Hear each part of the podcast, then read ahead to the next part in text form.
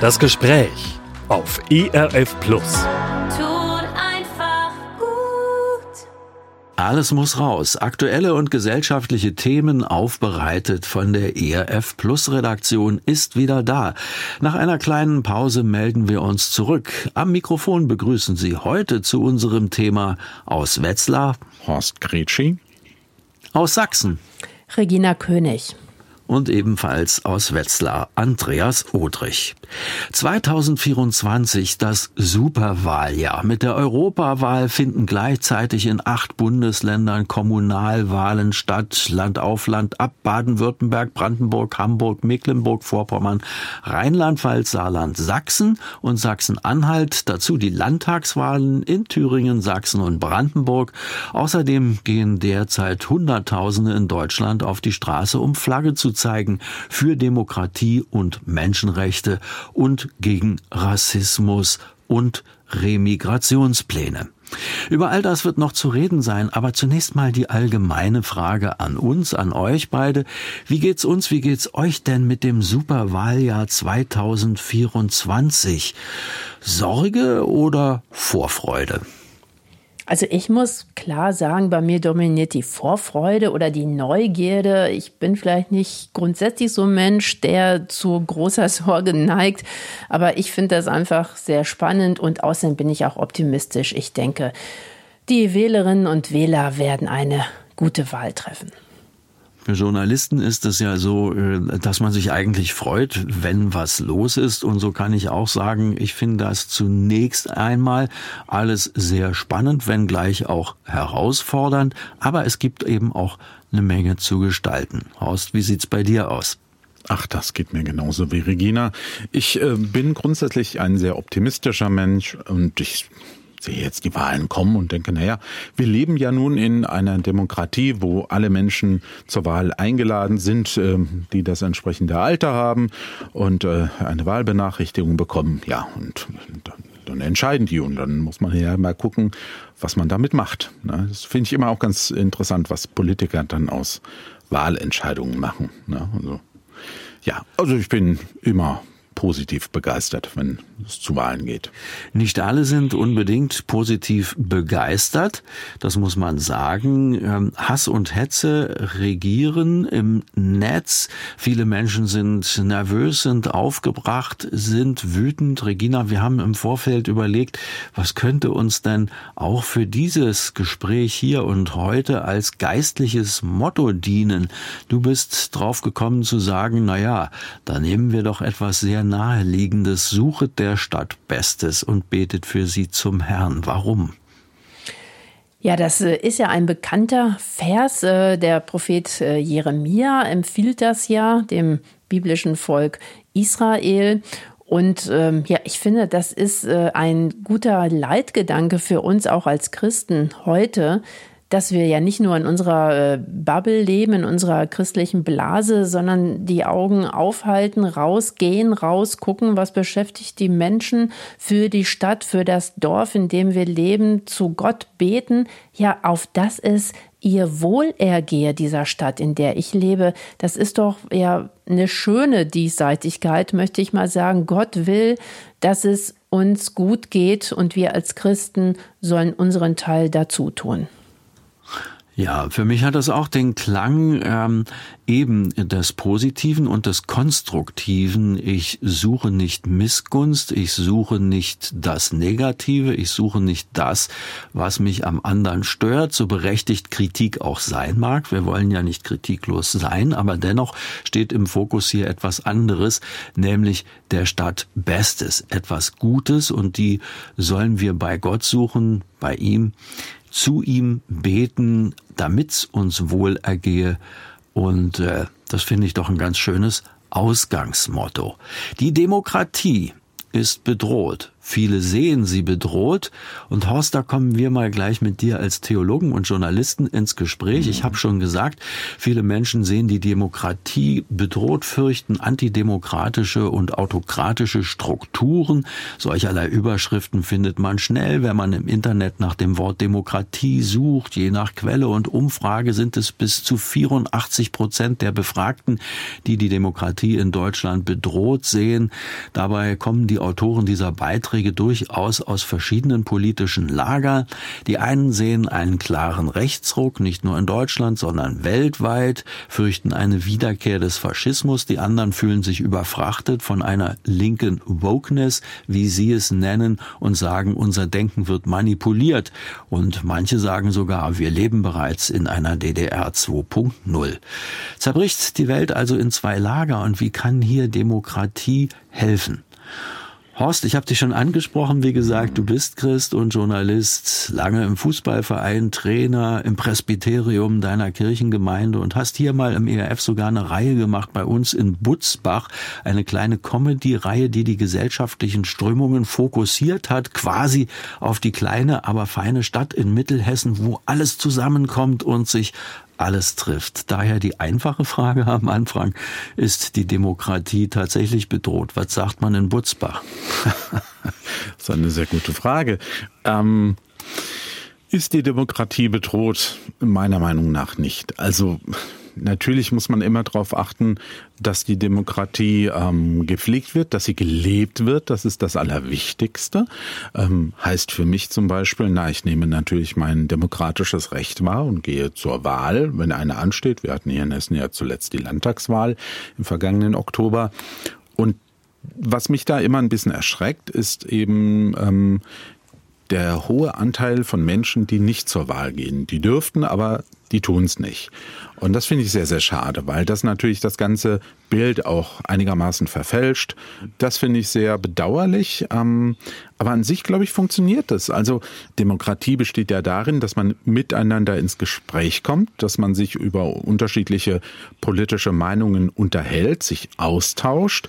Und das ist wichtig. In meiner Heimatstadt passiert das so grundsätzlich auch. Aber da merke ich schon an der einen oder anderen Stelle, ja, äh, wenn ich mir das größere Bild anschaue, da habe ich dann doch eher Bedenken, weil das meiner Meinung nach ist Demokratie dann äh, in der Krise oder ist gefährdet, wenn die Menschen ebenso überhaupt nicht mehr miteinander reden. Also man, man auch nicht versucht, einen demokratischen Konsens irgendwo zu finden und nach der Stadt Bestes zu suchen. Das ist, glaube ich, so, so ein Punkt. Ne? Und wo es nur darum geht, okay, ich habe jetzt Recht und du hast Unrecht. Also es sind nur zwei Meinungen, meine und die falsche. Und da bin ich wirklich äh, kritisch und denke, ja, Demokratie äh, ist an der Stelle gefährdet, wo A, Menschen nicht mehr miteinander reden oder so rum gesagt, wo sie sich nicht mehr gegenseitig zuhören. Denn das äh, Reden können wir ja alle. Aber zuhören ist ein riesiges Problem. Ähm, ich will es mal deutlich machen an einem Beispiel. Ich hatte neulich eine Hörerin am Telefon, die sich ähm, sehr beschwert hat äh, über das, was wir im ERF auch senden. Sie war nicht damit einverstanden. Ähm, ich habe mir das alles angehört. Ich habe auch gesagt, wo ich nicht ihrer Meinung bin, wo ich die Dinge halt anders sehe, so ist das. Ähm, und sie beendete das etwa 30-minütige Gespräch mit den Worten, ich merke schon, ja, wir sind nicht einer Meinung, aber Sie haben mir wenigstens mal zugehört.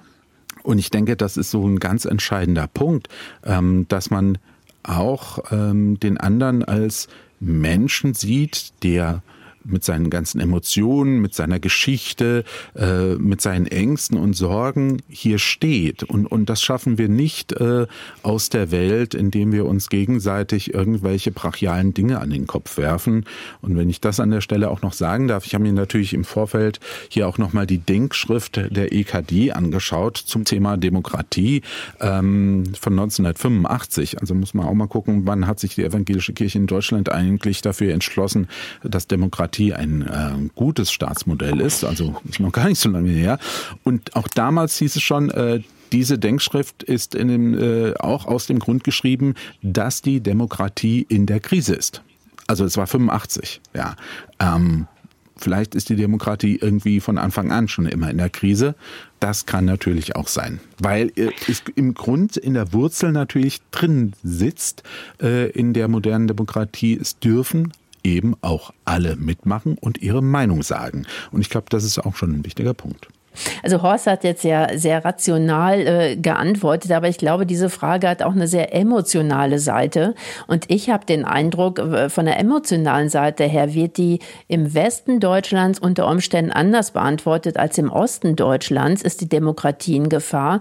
Denn äh, im Westen haben wir nun eine jahrzehntelang ein demokratisches System. Das gibt uns eine Sicherheit. Hier im Osten Deutschlands treffe ich aber immer häufiger auf Menschen, die tatsächlich Angst davor haben, haben, dass durch einen gewissen Rechtsruck äh, unsere Demokratie tatsächlich gefährdet ist. Die Diktaturerfahrungen sind ja noch gar nicht so lange her. Also wir leben jetzt ja im Osten erst seit gut 30 Jahren in einer Demokratie. Und da spüre ich, dass da emotional ähm, eine viel größere Angst davor da ist, dass tatsächlich mit unserem demokratischen System, also dass das ins Rutschen geraten könnte durch einen Rechtsruck.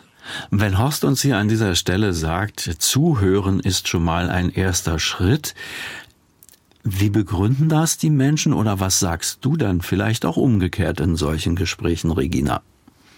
Also ich muss auch sagen, dass ich dann erstmal zuhöre tatsächlich. Ich saß jetzt noch in so einer Runde ähm, äh, in, in meinem Städtchen hier im Erzgebirge, wo tatsächlich einige Menschen äh, emotional angegriffen waren, weil sie den Eindruck haben, dass viele in ihrem Bekannten- oder auch Verwandtenkreis äh, ja diesen Rechtsruck mit befördern. Und da höre ich erstmal zu und äh, stelle fest, dass ich das erstmal emotional gar nicht so äh, gen genau nachempfinden kann, weil ich mich irgendwie sicherer in unserer demokratischen Tradition fühle.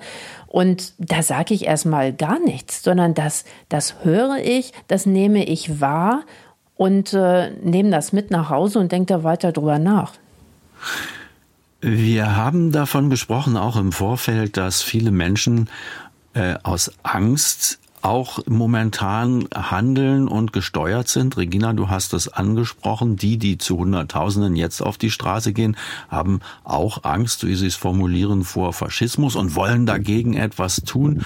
Horst, wie ist es denn? Angst ist schon so in allem bedauerlicherweise ein Motor, oder? Ja, natürlich. Also Angst ist auf jeden Fall ein Motor, der Menschen antreibt. Ähm, das ist ein ganz starker äh, emotionaler Schub, ähm, der das muss man ja auch sagen, durchaus in vielen Menschen, das hat ja auch Gründe, also das muss man ja auch sehen. Ähm, Angst ist ja etwas, was uns reingepflanzt wurde. Angst macht uns vorsichtig, Angst lässt uns äh, eben in die Zukunft schauen, sagen, oh, da müssen wir vielleicht was tun.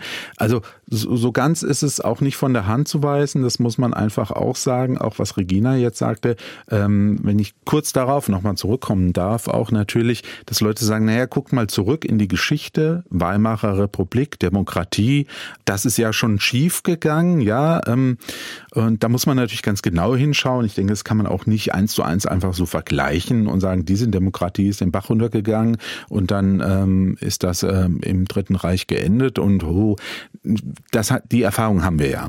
Das heißt, man guckt natürlich auch drauf und sagt, das sag ich dann auch immer, ja, ich, ich nehme diese Angst wahr, aber natürlich muss man über die Ängste dann auch reden. Ja, und äh, gucken, woher kommen diese Ängste. Das ist ganz, ganz wichtig. Ja.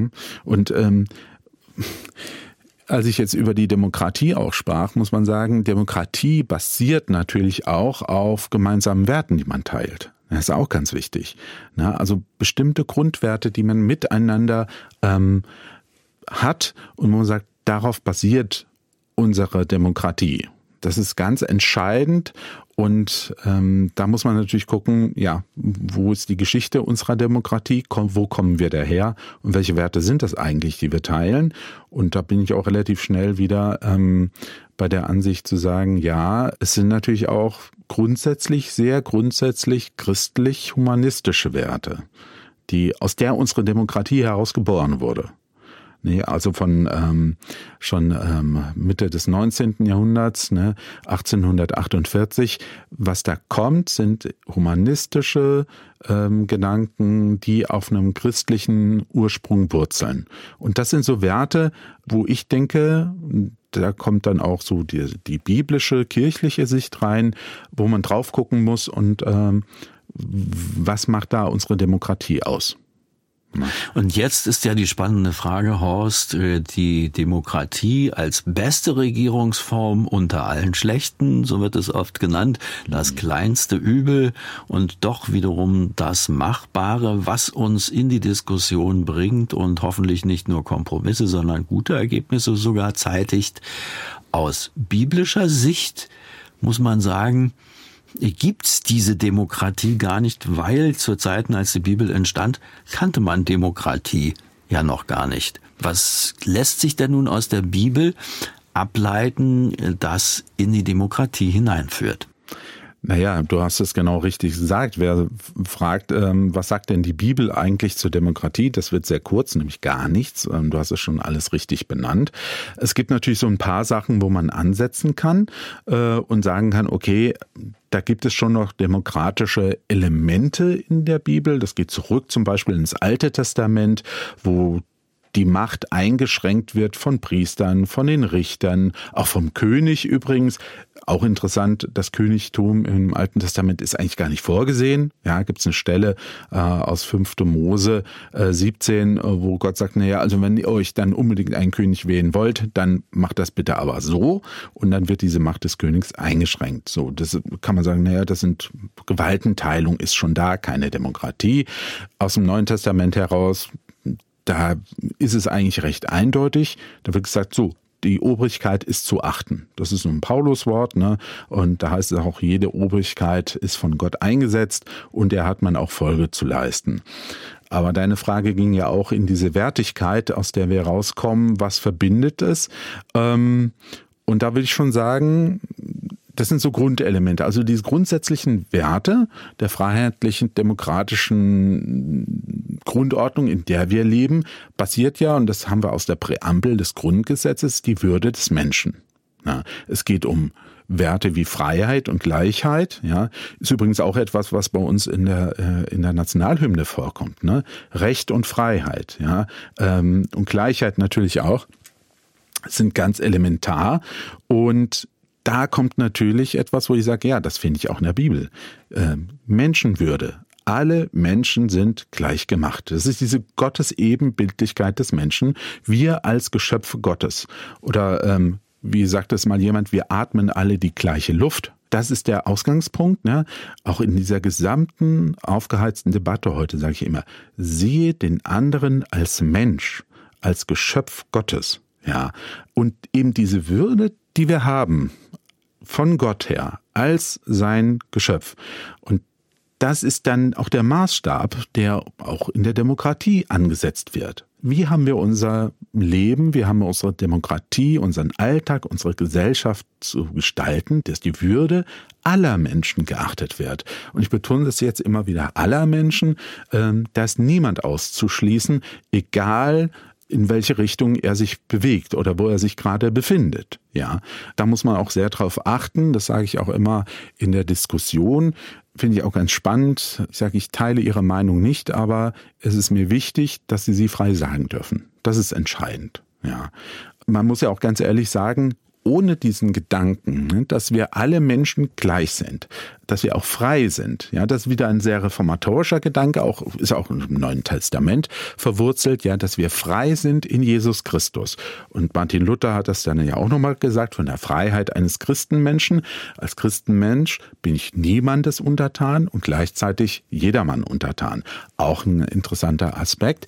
Und aus dieser Freiheit und Gleichheit heraus kommt es natürlich überhaupt zur Demokratie, sonst ginge das ja gar nicht. Ne? Und da sehe ich auch schon die Demokratie als vielleicht die beste Form, wobei natürlich biblisch gesehen ginge auch jede andere Form, sofern jetzt ein, ein, äh, eine Regierung in der Lage wäre oder ein König eben genau das umzusetzen, was die Bibel will. Und jetzt komme ich nochmal zum biblischen König aus dem Alten Testament.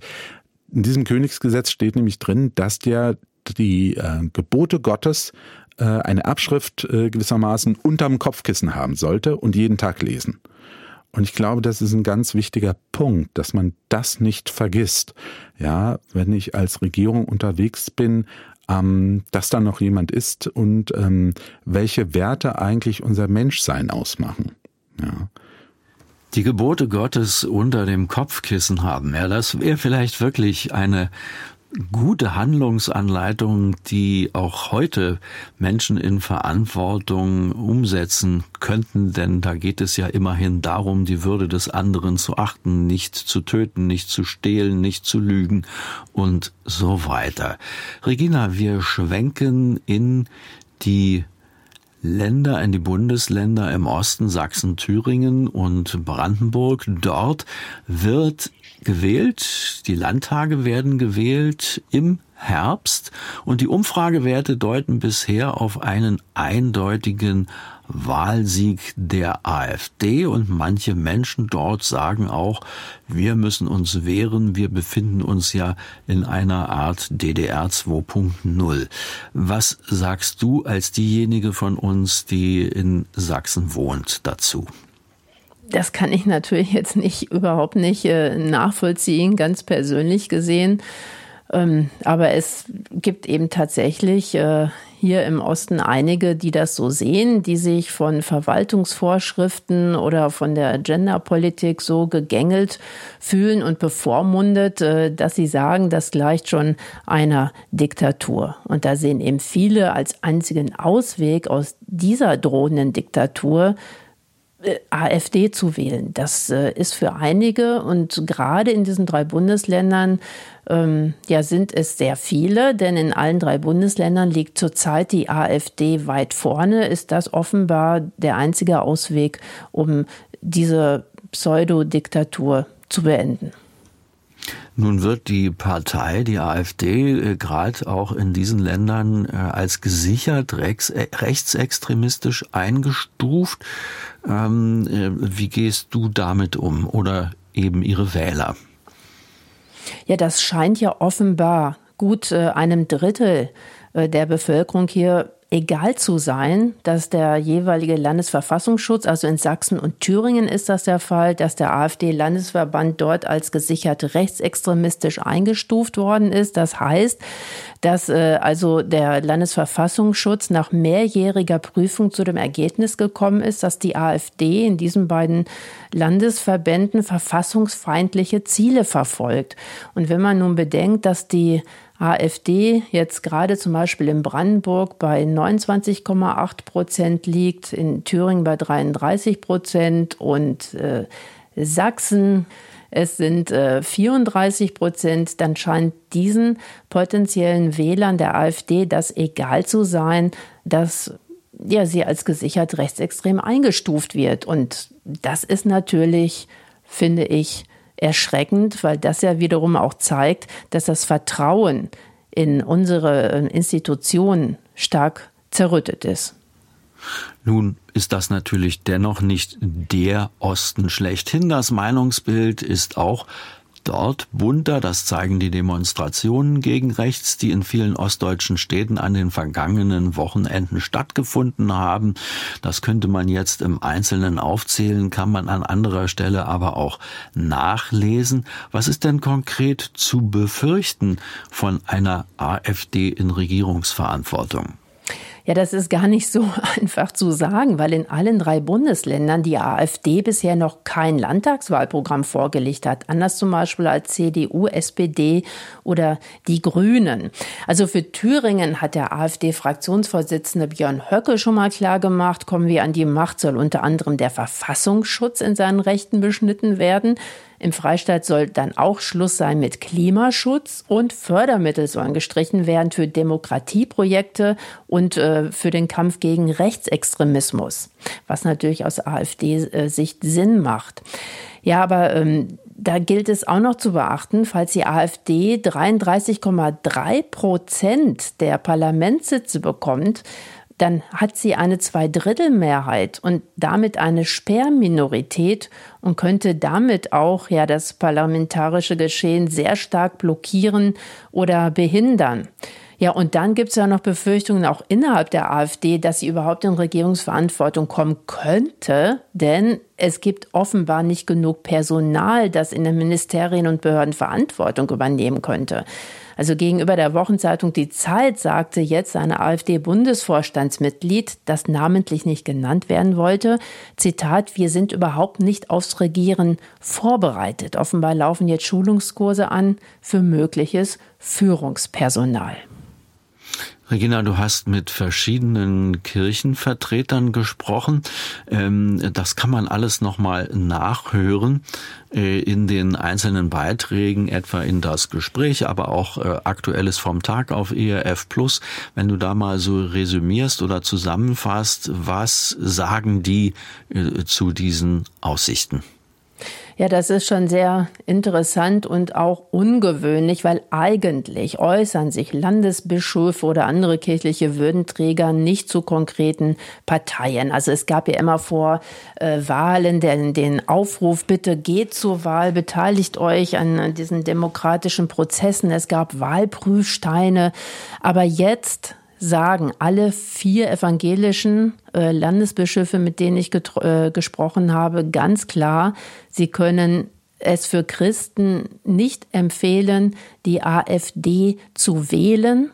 Frank Heinrich als Vorsitzender der Evangelischen Jans in Deutschland äußerte auch klare Bedenken. Er sagt, mit diesem Potsdamer Geheimtreffen in Anführungsstrichen, an dem ja auch äh, führende AfD-Funktionäre teilgenommen haben, würde das jetzt deutlich, was man vorher geahnt hat.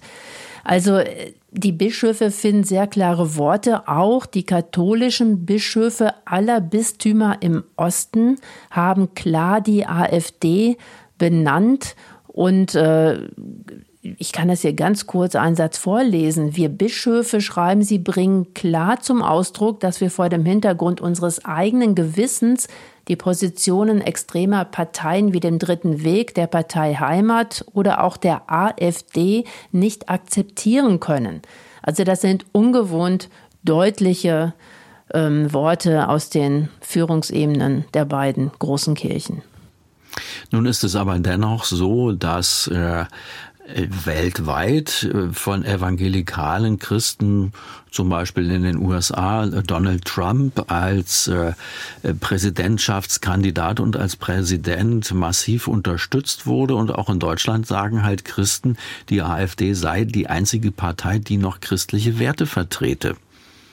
Ja, da würde ich äh, einfach mal empfehlen, sich die Mühe machen, das mehr als 80-seitige Grundsatzprogramm der AfD zu lesen. Natürlich kommt konservativen Christen die Familienpolitik der AfD entgegen. Im Grundsatzprogramm wird betont, dass die Rechte der Familien gestärkt werden sollen. Auch ein Familiensplitting soll eingeführt werden. Allerdings, wenn man jetzt zum Thema Abtreibung kommt, äh, da kann man auch nur blumige Worte lesen. Und ich weiß auch aus internen AfD-Quellen, Quellen, dass an der jetzigen Abtreibungsregelung äh, keine AfD-Politiker rütteln möchte.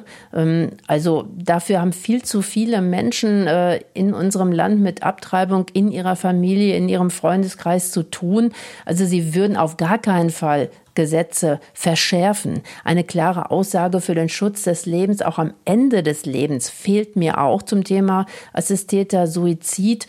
Also im Grundsatzprogramm der AfD kann man zu vielen wichtigen ethischen Fragen gar nichts lesen. Kirchen spielen überhaupt keine Rolle im Grundsatzprogramm und nur an wenigen Stellen, also ich habe ehrlich gesagt nur drei gefunden, ist überhaupt die Rede von jüdisch-christlichen und humanistischen Grundlagen.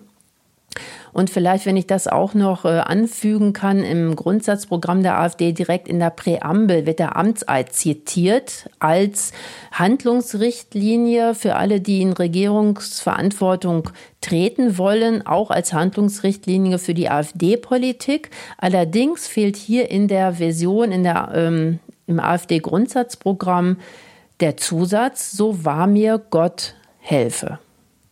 Also das Wort Gott habe ich überhaupt nicht äh, in diesem ganzen Grundsatzprogramm entdeckt. Wie gesagt, christlich äh, habe ich jetzt dreimal gelesen, man möge mich korrigieren.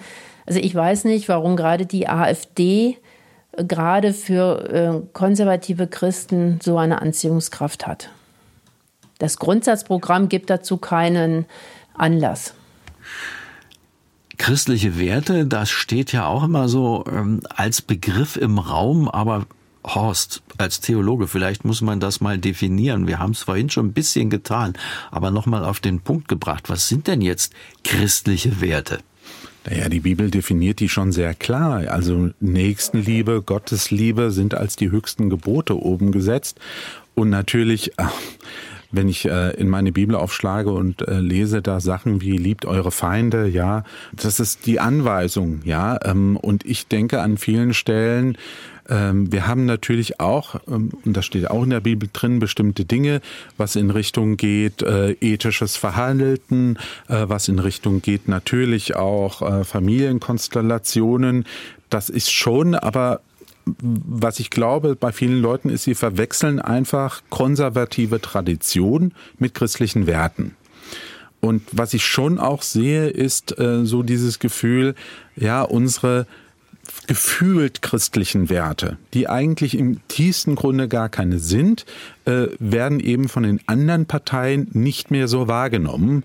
Äh, und wir haben ja Parteien mit C im Namen, CDU und CSU. Und ich glaube, das sind ganz viele, die sagen, ja, die vertreten das ja gar nicht mehr. Aber wie gesagt, auch nochmal, auch da, konservative Werte sind keine christlichen Werte per se. Und deshalb denke ich auch, bei der AfD ist das ganz große Problem und ich glaube, deshalb haben sie die Worte wie Kirche gar nicht drin und christlich ganz wenig, weil, weil, weil das sie gar nicht interessiert. Also die sind auch nur an konservativen Werten interessiert und nicht an christlichen Werten. Um das mal klarzustellen an der Stelle. Ich persönlich würde auch eher sagen, ich äh, sehe schon Gründe, warum vielleicht auch sehr überzeugte Christen ähm, Sorgen haben. Ja, und da kommen wir natürlich in ein riesengroßes Thema rein. Das ist vielleicht was für eine andere Sendung. Ähm, da geht es dann schon auch um die Frage, wie setzt sich unsere Gesellschaft zusammen? Wie hat sich das in den letzten Jahren entwickelt? Und da wären wir aber auch wieder beim Thema Angst. Ja, das sind dann nochmal ein ganz großes Fass. Das geht so mehr über die Frage der Demokratie eigentlich hinaus, die wir ja heute auch so ein bisschen angeschnitten haben. Das sind nochmal so Spezialfelder, über die man reden müsste.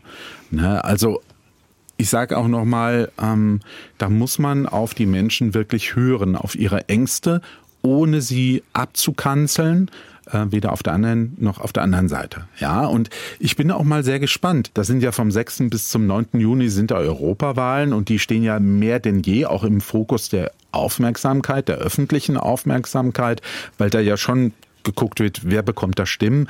Äh, ist ja spannend. Wer steht denn da eigentlich als zur Wahl? Das müssten wir vielleicht noch mal kurz erklären, ne?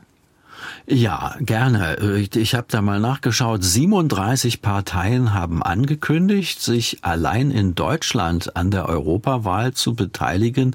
Europaweit sind es dann mehr. Da gibt's noch, also mit anderen Worten, genug Auswahl, wenn es Menschen gibt, die sagen, ich wähle jetzt aber aus Protest eine bestimmte Partei, über die wir nun lange hier schon in dieser Sendung geredet haben, äh, auch wenn ich mich als christlich oder konservativ verstehe, da gibt es wirklich andere Möglichkeiten. Ökologisch-Demokratische Partei, ÖDP zum Beispiel, Familienpartei, über die redet kaum jemand. Beide sind bereits im Europaparlament. Es macht also Sinn, zum Beispiel so eine Partei zu wählen, die dann auch mit wenigstens ein, zwei Sitzen im Europaparlament eine kleine Chance haben, ihre Dinge einzubringen, auch wenn sie in der Öffentlichkeit und in der Statistik untergehen. Dann bewerben sich für die Europawahl 2024 zum Beispiel Bündnis C, Christen für Deutschland, das katholische katholisch geprägte Zentrum, Bündnis Sarah Wagenknecht, will auch dabei sein. Und ich will natürlich ganz bewusst auch andere Parteien nennen, die dem liberalen oder grünen Lager angehören und ganz andere Dinge vertreten und genauso gewählt werden können. Ähm, denn auch bei diesen Parteien kenne ich Christen, die sie wählen würden. Ähm, ich nenne da zum Beispiel Volt. Das ist eine junge Partei, die wesentlich mehr Europa möchte als vielleicht die sogenannten konservativen Kreise. Und ja, letzten Endes für Leute über 60, die grauen Panther gibt's auch noch. Wie gehe ich denn jetzt um mit dieser Qual der Wahl? Also 37 verschiedene Parteien. Ähm ja, uff, genau. Aber es geht schon los. Rechtzeitig informieren. Also es reicht nicht, in die Wahlkabine zu gehen. Es ist jedenfalls, macht das für mich wenig Sinn, dann einen riesigen Zettel vor mir zu haben und zu denken, oh weia, oh weia, wen wähle ich denn? Na, dann wähle ich eben eine mir bekannte Partei. Die großen Parteien haben wir hier noch gar nicht genannt. Müssen wir jetzt vielleicht auch nicht alle aufzählen. Ähm, Briefwahl beantragen. Oder man kann zum Beispiel im Internet die ganzen Parteien und die gesamte komplette Liste derer, die sich bewerben, und bis März geht das noch, es können noch weitere Parteien hinzukommen, das kann man sich einfach dort schon mal anschauen. Man kann einen Kandidatencheck vornehmen, man kann am Valomat teilnehmen, da gibt es auch verschiedene Anbieter, Internetseiten, Auftritte in sozialen Netzwerken und vor allen Dingen mit den Kandidaten vor Ort reden.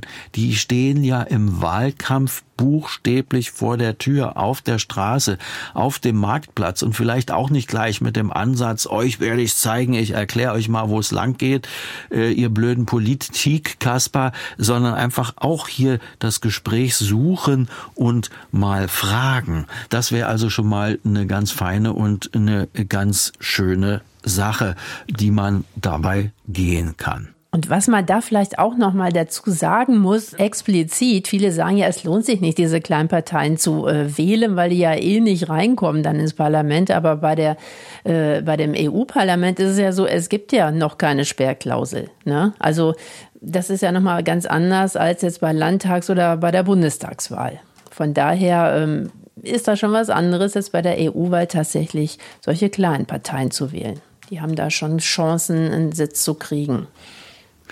Wir kommen in die Schlussrunde und für uns ist es ja immer wichtig zu sagen, was kann ich denn tun oder was kann ich sonst noch tun? Einiges haben wir angeschnitten, also mit den Leuten reden, mit Politikern, mit Politikerinnen, die sich zur Wahl stellen oder bereits ein Amt ausüben. Sie alle betreiben Bürgerbüros in der Regel, wo man sich hinwenden kann, wo man persönlich vor Ort sein kann. Horst, wie macht ihr das in der Kirchengemeinde? Ich habe es ja erwähnt. Mhm. Wie seid ihr da? Das ist ja auch ein demokratischer Ort, wo man zusammenkommen muss, um sich zu finden und Dinge auf den Weg zu bringen. Ja, das ist genau so, wie du sagst. Also ich komme ja aus einer evangelischen Landeskirche auch.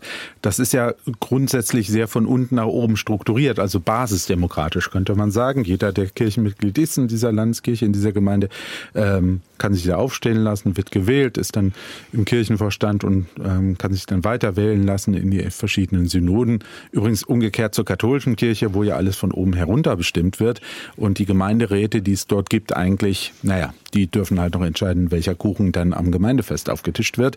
Das ist ein bisschen die bittere Wahrheit an der ganzen Geschichte. Ähm, ich finde das ganz spannend, weil eigentlich ist es, es ist in der Kirche und es ist irgendwie auch ähm, ja so ein demokratisches System. Ähm, äh, Finde ich ganz interessant.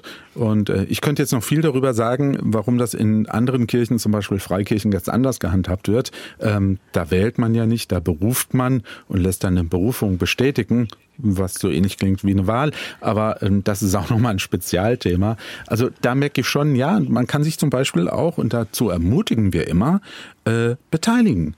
Also beteiligen in der Kirche. Ähm, und da hat jeder dann auch äh, Sitz und Stimme, der das will. Und wenn ich mich viel engagiere, kann ich viel bewegen. Und das gilt natürlich auch äh, in der Gesellschaft, in der Politik. Wenn ich mich viel engagiere, kann ich auch dort viel bewegen. Und ähm, da stimme ich dir zu, auf die Leute zugehen. Und ähm, wie sagte mal jemand, äh, nerv doch einfach deinen Bundestagsabgeordneten oder die Bundestagsabgeordnete mit deinen Anliegen. Das ist also ist in der Kirche ja genauso. Mit den Anliegen, ja, und vielleicht nicht nur mit Beschimpfungen, ganz äh, wichtig. Das ist ganz wichtig. Also ich meine, das ist natürlich nochmal ein Punkt, wo ich sage, äh, wo eigentlich äh, Kirche und, und kirchliche Gremien eigentlich sich hervortun sollten, ist, wie geht man denn miteinander um? Und das ist übrigens noch ein Thema, das wir gar nicht angeschnitten haben, aber ein super spannendes ist, dass natürlich ähm, die Bibel, das äh, im christlichen Glauben gehe ich davon aus, dass alle Menschen fehlbar sind. Ähm, und ich sage es mal mit äh, Paulus, äh, wir sind alle Sünder und brauchen die Vergebung durch Jesus Christus und äh, die Versöhnung mit Gott. Äh, und das müssen wir immer sehen. Und das führt zu Demut. Und Demut ist etwas, was ich ungeheuer vermisse äh, in all diesen Debatten, äh, gerade in der politischen Kultur. Das, ähm, das finde ich sehr, sehr schade. Gefühlt äh, denke ich immer, früher gab es das noch so ein bisschen. Ähm, heute hm, vermisse ich sehr. Ja. Ja, aber nicht nur in der politischen Kultur, sondern auch auf der Straße. Also das ist ja auch das äh, Bedruckende dass da die Gesprächskultur massiv gelitten hat. Genau, das, das meine ich damit. Deshalb äh, auch dieses im anderen den Menschen sehen und versuchen mal, sich in den anderen hinein zu versetzen, was ihn dazu bringt, Dinge zu tun. Und auch das ist etwas, nennt man Empathie, äh, wisst ihr beide, aber ja, ich sage es jetzt nochmal, in den anderen sich hineinversetzen können und wenigstens zu versuchen, zu versuchen zu verstehen, warum jemand etwas tut und wie er das tut, also warum er das wie tut. Ja, und aus dieser Motivation heraus könnten auch noch mehr Kirchen und Gemeinden äh, sich überlegen, wo können wir eine Plattform bieten, wo Menschen sich auch unterschiedlicher politischer Auffassungen treffen können und sich in die Augen gucken und äh, sich gerne ihre gegenteiligen Meinungen sagen, aber trotzdem respektvoll bleiben. Ich denke, das wäre eine schöne Aufgabe, auch jetzt in diesem Superwahljahr für Kirchen und Gemeinden Plattformen bieten, wo man das wieder einübt, respektvoll miteinander zu sprechen, trotz unterschiedlicher Meinungen, dass man zusammen bleibt. Ich denke, das ist das Wichtige, denn äh, alle Dinge, die wir hier besprechen, das, das sind jetzt ja nicht essentielle Fragen, die uns jetzt auch als Christen trennen müssten, sondern das sind diesseitige Fragen. Bei vielen Dingen können wir gerne unterschiedlicher Meinung sein, ähm, aber trotzdem beieinander bleiben, wie du sagst, auch in Demut selber äh, das äh, auch anerkennen. Auch ich kann mich irren und schon, wenn ich das inhaliert habe, auch ich kann mich tatsächlich irren, dann begegne ich auch dem anderen schon ganz anders.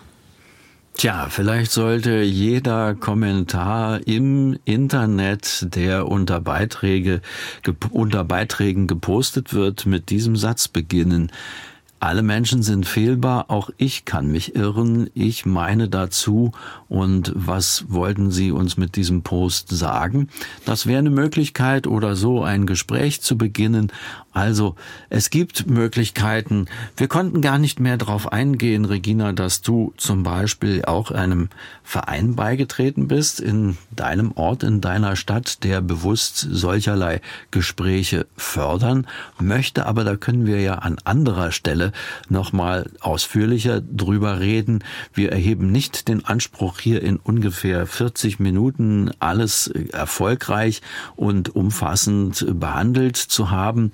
Es soll ein kleiner Denkanstoß sein, unfertig wie er ist. Alles muss raus, aktuelle und gesellschaftliche Themen, aufbereitet von der ERF Plus Redaktion. Ich glaube, wir werden noch öfter in diesem Superwahljahr 2024 solcherlei Gespräche führen. Ich kann mir auch durchaus vorstellen, dass Hörerinnen und Hörer ihre ganz eigene Meinung logischerweise dazu haben. Auch wir sind ja nur ein Teil. Aber wir müssen uns jetzt verabschieden. Am Mikrofon aus Wetzlar. Horst Gretschi. Aus Sachsen. Regina König. Ja, und ebenfalls aus Wetzlar Andreas Odrich. Meldungen und Medien, auf die wir uns beziehen, haben wir im Internet unter dieser Sendung verlinkt. Alles finden Sie dazu unter www.erfplus.de und natürlich auch in unserer ERF Plus App. Das war ERF Plus, das Gespräch. Weitere Informationen sowie den Download zu dieser Sendung finden Sie in unserer Audiothek unter erfplus.de. ERF Plus.